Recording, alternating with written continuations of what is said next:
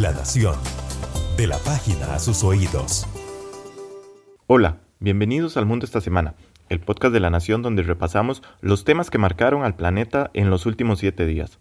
Los saluda Pablo Fonseca, grabando esta edición fuera de los estudios de La Nación. Esta fue la semana en que Italia superó a China como el país donde se registran más casos por coronavirus, la amenaza que sigue alterando la rutina de millones de personas en el planeta. Pero también fue la semana en que Estados Unidos le puso precio a Nicolás Maduro, 15 millones de dólares. Comencemos por ahí. La Nación.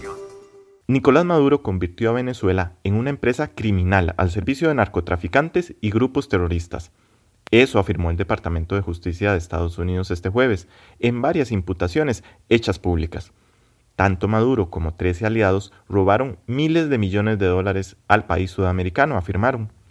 Por entregar a Maduro, los Estados Unidos ofrecen ahora 15 millones de dólares. Por el resto, en conjunto, 40 millones.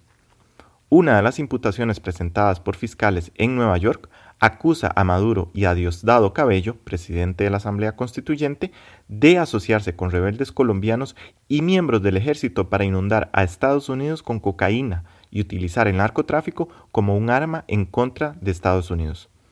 Estos actos ocurrieron en lugares tan remotos como Siria, México, Honduras e Irán, de acuerdo con la acusación. Estados Unidos calculó que el plan ayudó a contrabandear hasta 250 toneladas de cocaína al año. ¿Qué respondió Nicolás Maduro a esta acusación? Escúchelo usted mismo. Así se lo digo a Donald Trump. Eres un miserable Donald Trump. Él actúa como un, no solo como un cowboy, racista, supremacista, no, no solo como eso. Él maneja las relaciones internacionales como un extorsionador. Estas acusaciones podrían mejorar las aspiraciones de reelección de Donald Trump en el crucial estado de Florida. Ese estado lo ganó, pero por un pequeño margen en 2016. En Florida, muchos venezolanos, cubanos y nicaragüenses que huyen de regímenes autoritarios gozan de gran influencia política.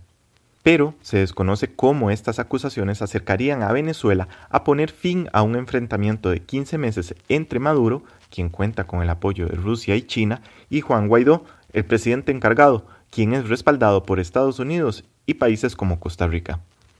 También estas acusaciones podrían fragmentar la coalición que encabeza el gobierno estadounidense en contra de Maduro, en caso de que sus aliados en Europa y Latinoamérica piensen que es un exceso por parte de Trump. La Nación. Como usted probablemente ya lo sabe, el coronavirus sigue afectando a millones de personas en todo el planeta. Es cerca de un tercio de la humanidad la que, por las buenas o por las malas, sale a las calles lo menos posible. India con sus 1.300 millones de habitantes, impuso una cuarentena esta semana.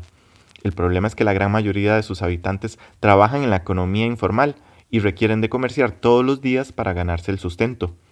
Sin posibilidades de salir a las calles, miles han dejado las grandes ciudades y regresado a sus pueblos, donde, por lo menos, no los echarán cuando se queden sin dinero. La gran duda es si esa migración terminará ayudando a diseminar más el virus. Un poco más cerca, Italia superó a China como el país con más muertos por COVID-19. Solo este viernes se anunciaron mil nuevas muertes y el total ya supera las 9.000. En este momento, España tiene una tendencia peor que la de Italia. Este jueves fue el día con más muertos, 769. Escuchemos a continuación el audio de una nota de la agencia AFP que narra lo que se vive en uno de los hospitales saturados de Francia. La emergencia de este hospital del este de Francia está desbordada. La región es la que ha registrado más casos de contagios de nuevo coronavirus. Todo el personal sanitario ha sido movilizado, pero el desafío diario es tener suficientes camas disponibles. Lo más duro es no saber qué va a pasar mañana, no saber cuántos pacientes necesitarán un respirador artificial, no saber cuántas camas estarán disponibles. Y pese a todas nuestras planificaciones, siempre tenemos la sensación de estar uno o dos pasos atrás en relación a la realidad en el terreno.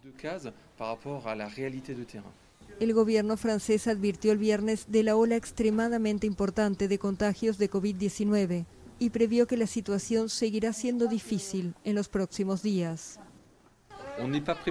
No estamos preparados para este tipo de olas, no estamos preparados para esta intensidad y sobre todo esta intensidad que dura desde hace varias semanas, lo que desorganiza totalmente no solo los servicios, sino también el conjunto del hospital.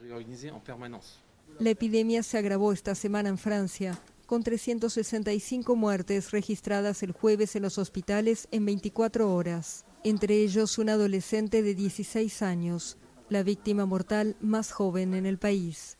En total, Francia ha registrado unos 1.700 fallecidos desde el inicio de la pandemia. Y, aún más cerca, los ojos del mundo comienzan a fijarse en Estados Unidos. Ya este es el país con más infectados, 85.000 en solo 26 días. En este momento es el país con peor desempeño en cuanto a contagios. El estado de Nueva York es la región principal del mundo donde más se están detectando casos.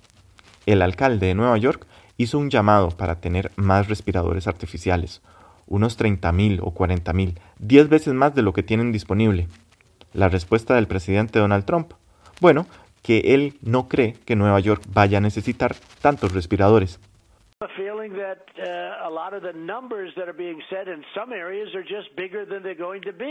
I don't believe you need 40,000 or 30,000 ventilators. You know, you go into major hospitals sometimes, they'll have two ventilators, and now all of a sudden they're saying, can we order 30,000 ventilators? So, look, it's a very bad situation. We haven't seen anything like it. But the end result is we got to get back to work, and I think we can start by opening up certain parts of the country, you know. Y no queremos cerrar la edición de esta semana sin que usted escuche el audio donde hace tres semanas Boris Johnson, primer ministro del Reino Unido, decía que él daba la mano sin problemas. Hoy sabemos que está infectado por coronavirus. I, I, I, I'm shaking hands continuously. I was, at a, I was at a hospital the other night where I think there were, a few, there were actually a few coronavirus uh, patients, and I shook hands with everybody, uh, you'll be pleased to know, and, and I continue to shake hands, and uh, uh I think it's very important that we, you know, you know Muchas gracias por escucharnos. Lo esperamos de nuevo en una semana. Recuerde lavarse bien las manos, mantener la distancia social y, si es una persona adulta mayor o población de riesgo, no salir de casa. Hasta entonces. La Nación le trae lo que necesita saber cada día. Lea, vea y escuche más en nación.com y en nuestras redes sociales.